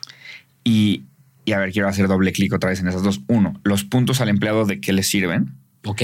Y dos, esa documentación se vuelve como esta base de datos de verdades absolutas y concretas de la empresa que te ayudan a tomar mejores decisiones, ¿no? O, para qué usan posteriormente la documentación, si se lee, se consume. ¿Cómo funciona? Voy a pasar por la parte de documentación. La parte de documentación es muy importante porque es el tema de administración del conocimiento, knowledge management. Aquí tienes todo el conocimiento de la empresa. Sí. Entonces, las ideas que son muy buenas fortalecen los manuales, los procesos, requerimientos de ISO, lo que sea. Ok. Entonces, eh, te ayuda muchísimo, muchísimo a no cometer los mismos errores, te ayuda a seguir mejorando día con día. Ahora, el tema de los puntos es el esquema de reconocimiento. Eh, siempre he dicho que reconocer a alguien es un arma de doble filo, Juan.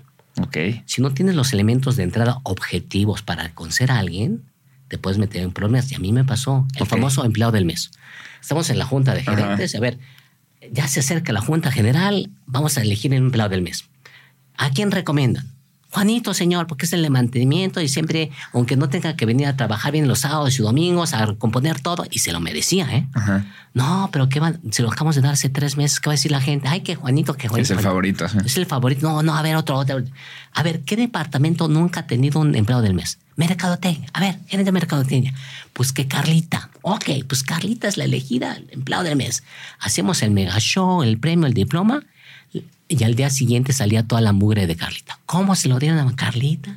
Si Carlita se roba los promocionales, no, o sea, O sea, que es muy importante que seamos inteligentes. Ahora reconocer que los elementos de entrada, todo el mundo haría, ah, él se lo merece. Está claro. Está claro. Que, no sea subjetivo. Que no sea subjetivo, que son los puntos. Ahora, estos puntos, yo, yo, empecé a manejar el millaje, ¿no? De 0 a 10 puntos, una pluma, de 20 a 30 puntos, esto. Si juntas 100 puntos, una tablet, por ejemplo ah, les, ibas dando premios. Sí, entonces si tú quieres una tablet, pues vas juntando puntos con tus ideas de mejora para llegar a la tablet. Ok. Y es como un, sí, como un, ahorita que se usa mucho el, gamification, ¿no? O sea, como que haces el gamification dentro de la empresa. Todo esto está en una plataforma. Claro. O sea, es una aplicación que es tuya, en donde a la hora de hacer consultorías tú la implementas. Correcto. Y ahí cada quien va teniendo su puntaje así. y algo muy importante es formar un comité. Ok.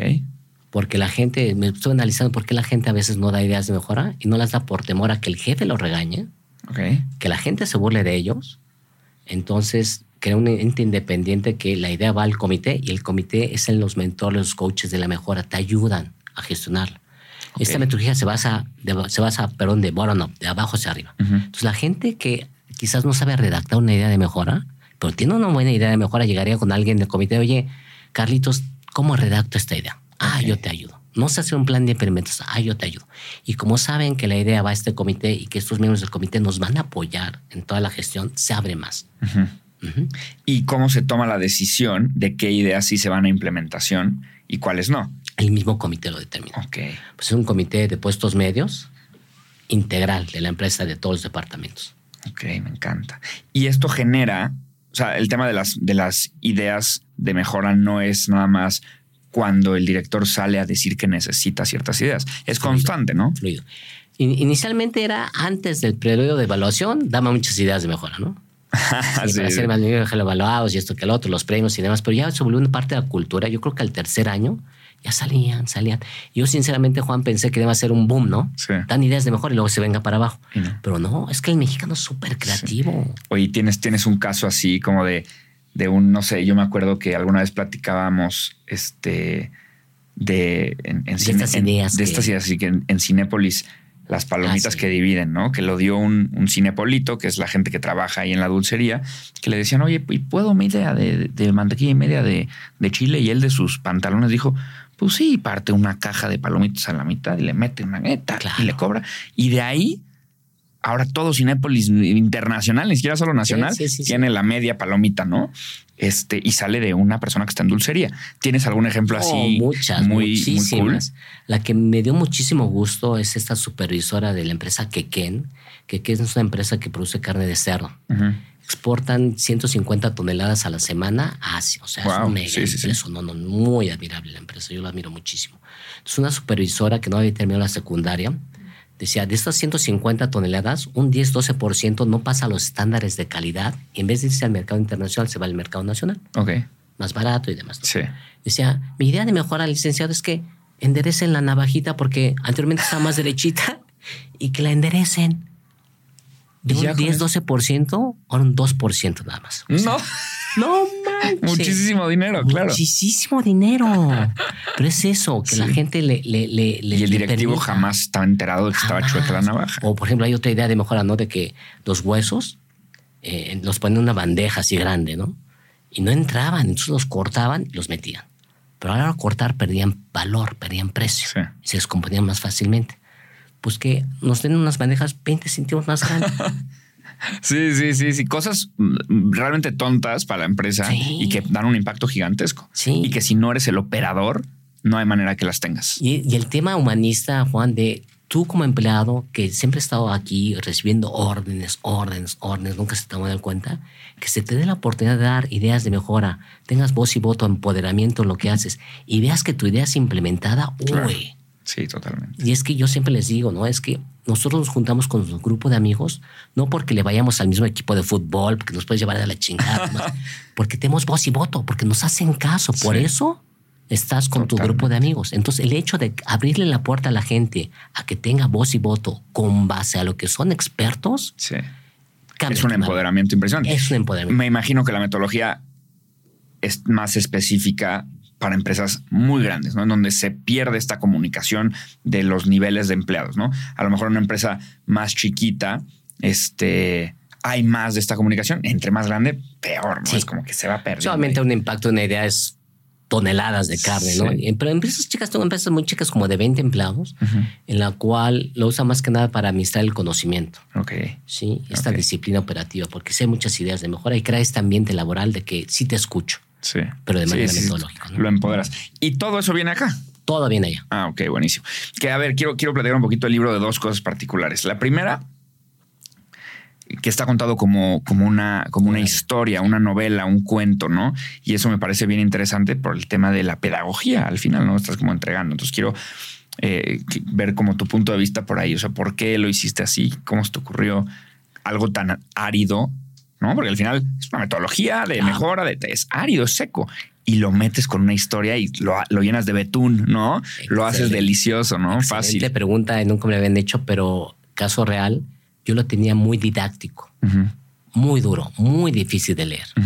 O sea, y mi mentor académico, el profesor Hirotaka Takeuchi, que lo estimo muchísimo, es el único profesor japonés en Harvard Business School, se lo envié para que lo revisara porque la idea en ese entonces es hacer esta metodología una norma internacional avalada por ISO. Okay. Yo decía, wow, mi metodología va a impactar a más de un millón de empresas en 160 países. entonces lo tenía que ser libro en inglés.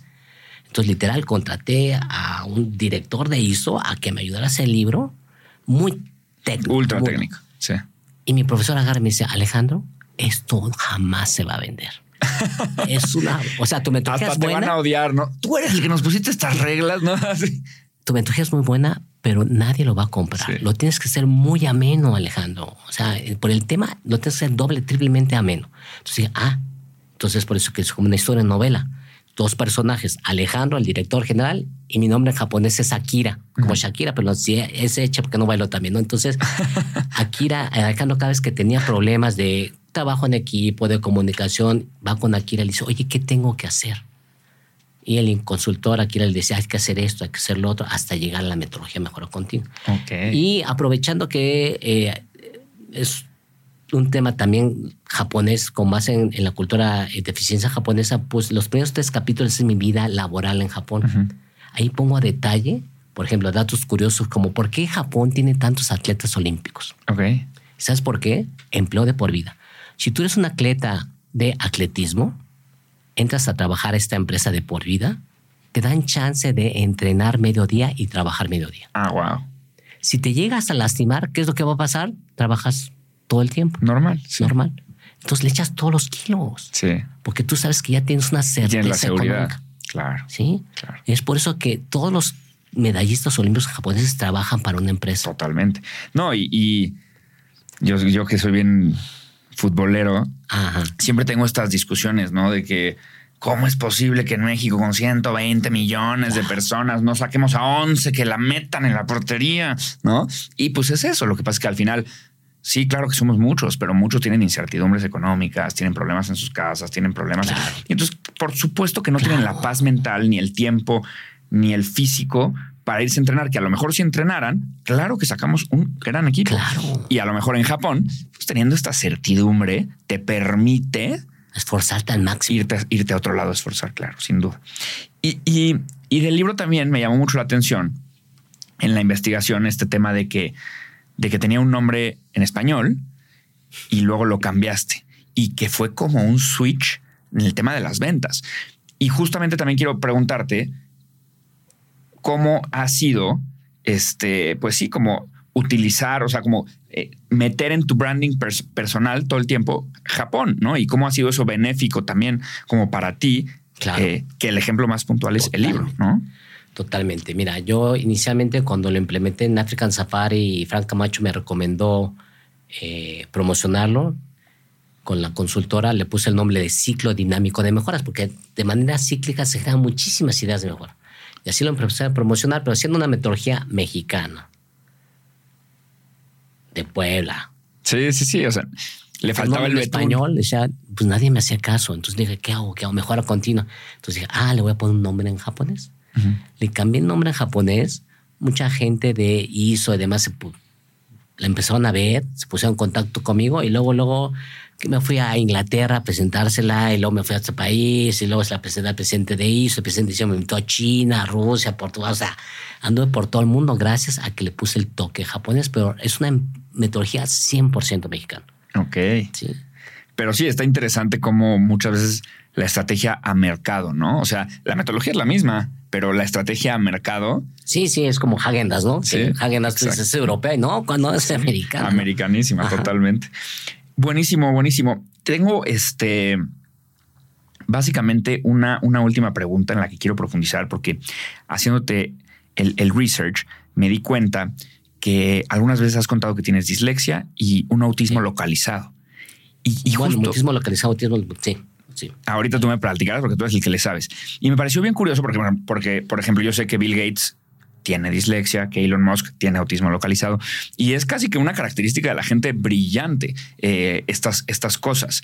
¿Cómo ha sido en tu vida a nivel, o sea, a nivel profesional una herramienta positiva y a la vez una herramienta negativa? O sea, ¿cómo te ha perjudicado o cómo te ha, sí, cómo te ha afectado bien o mal. Mi proceso de gestación, cuenta mi madre, es que cuando ella está embarazada de mí, este, al sexto séptimo mes le dio eh, tuberculosis. Y ya como es un proceso avanzado de gestación, pues no le pueden hacer nada más que descansar y darle vitaminas, minerales para que fortalezca su sistema inmune. Entonces yo creo que a raíz de eso, pues tuvo un proceso diferente de gestación. Eh, yo no hablé, yo realmente no hablaba nada. Nada, hasta los cuatro o cinco años sí. mamá y papá. Ok. Eh, me metieron a la escuela y todo, yo era zurdo y todo lo escribía al revés por la licencia, todo, todo lo escribía al revés. Ok. Entonces, mi, literal, mi madre a madrazos, esto y ahora sí, pues más o menos. ¿Y es derecho? Sí. O sea, sí te cambió el sentido del... Yo creo que eso también me ayudó bastante. Sí, claro. Debe ser interesante porque con los hemisferios luego sí hay comunicación, hay buenas ideas y demás. Y luego cuando escribo me tenso tanto por este trauma que tengo en la infancia que escribo horrible, ¿no? Y a raíz de eso, y le agradezco muchísimo a mi mamá, es de que dijo, no, este cuate está perdido.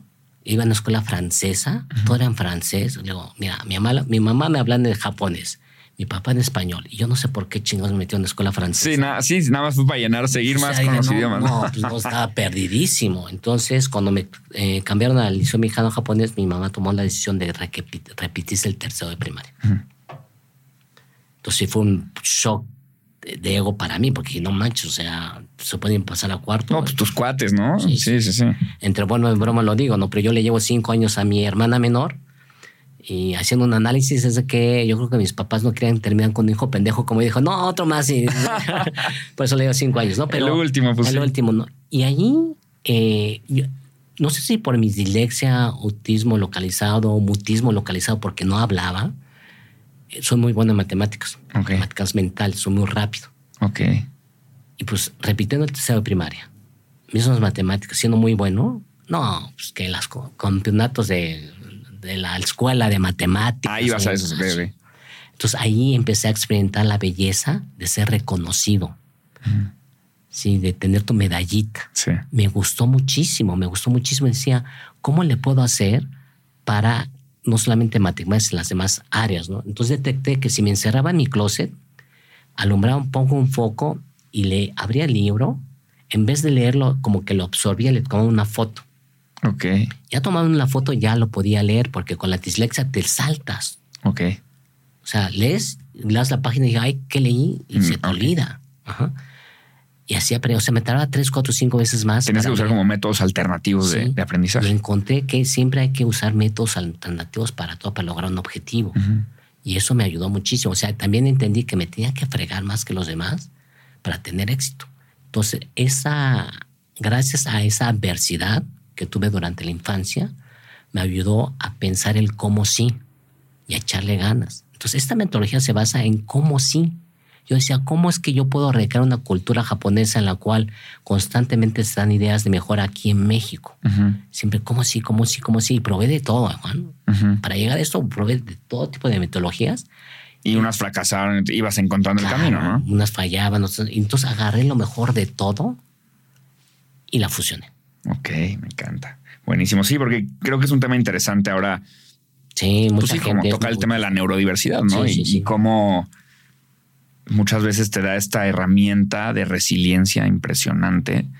Eh, encontrar o tener diferentes métodos de hacer las cosas y al final eso te vuelve más creativo, más inteligente, más, ¿no? Está padre. Y, es muy justo como, como, muy admirable todo esto que, que nos cuentas. Eh, Alejandro, eres lo máximo en este ah, mundo. No, te agradezco muchísimo. Me parece súper bien, Juan. Es increíble. Soy tu mega fan. Ah, gracias. No, este ya era y luego con el research mucho más, ¿no? Y luego con esta entrevista, ahora sí conociéndote en persona, 20 veces más.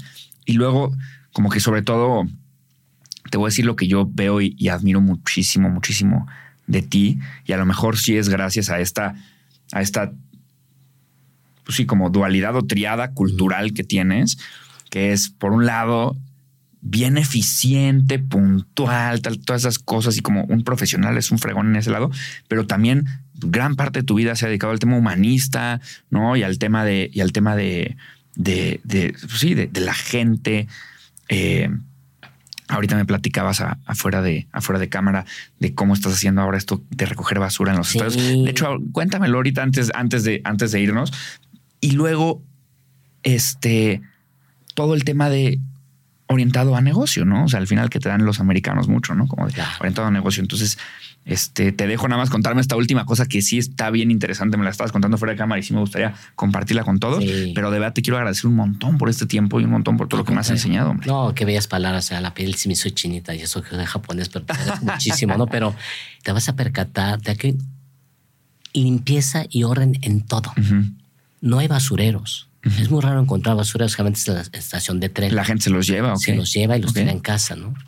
Eh, no hay basura, vas a ver que no hay basura. La basura es mínima, aunque sean lugares de muchos santos, la basura es mínima, súper limpia y ordenada. Entonces yo decía, ¿cómo me puedo, eh, teoría de los vasos comunicantes que mencionamos, yo decía, ¿cómo puedo contribuir yo con mi experiencia en Japón y esta parte de mi visión de vida a crear un mundo mejor? Entonces eh, estaba viendo el partido de fútbol no, no de Qatar, sino de Rusia, y anunciaban que los japoneses recogen la basura de estadio. Dijo, pues es obvio en Japón, o sea, es obvio que recoges tu basura porque están siempre constantemente dejando limpio el lugar. Claro. Yo lo vi incluso que en las noticias les avisan como, oigan, vamos a ir al Mundial de, Rusia, vamos a ir al Mundial de, de, Qatar. Recuerden que somos Japón y recuerden que hay que recoger la basura. O sea, como que hay una comunicación a nivel federal, ¿no? Sí, sí. Ah, mira. Es obvio, ¿no? Entonces, esta vez que pasó, desde hace ya varios años, decía, ¿cómo puedo transmitir esta cultura de orden y limpieza aquí en Mequido, México, para promocionar valores? Y empecé a manejarme con el tema de dar cursos de orden y limpieza en las familias, como que sí, como que no, porque aquí desgraciadamente limpieza es como un castigo, ¿no? Eh, y para un nivel económico medio, medio bajo, y para niveles altos, pues está la muchacha que te hace todo, y pues como que no. Entonces dije, ¿cómo lo puedo fusionar? Y Dios me bendijo en contactarme con personas y ya contacté a varios equipos de béisbol, en los cuales hicimos pruebas piloto, Juan. Es increíble que les das las bolsas a los aficionados. Dice, esta bolsa es que para el final usted recoja su basura y la meta aquí en el bote noté unos videos en los cuales... y la gente sí lo hace. Sí lo hace. Sí. Sí lo hace. Y dije, wow, de aquí soy. Entonces dije, ¿cómo puedo explosionar esto? ¿no? Entonces eh, tengo alianzas con ya con siete equipos de béisbol, tres equipos de fútbol, uno de básquetbol, en la cual eh, ellos en una bolsa ecológica del color del equipo ponen el logo de su equipo, okay. el logo de un patrocinador y mi logo que es Organización Impulsora de Valores. ¿no? Ok.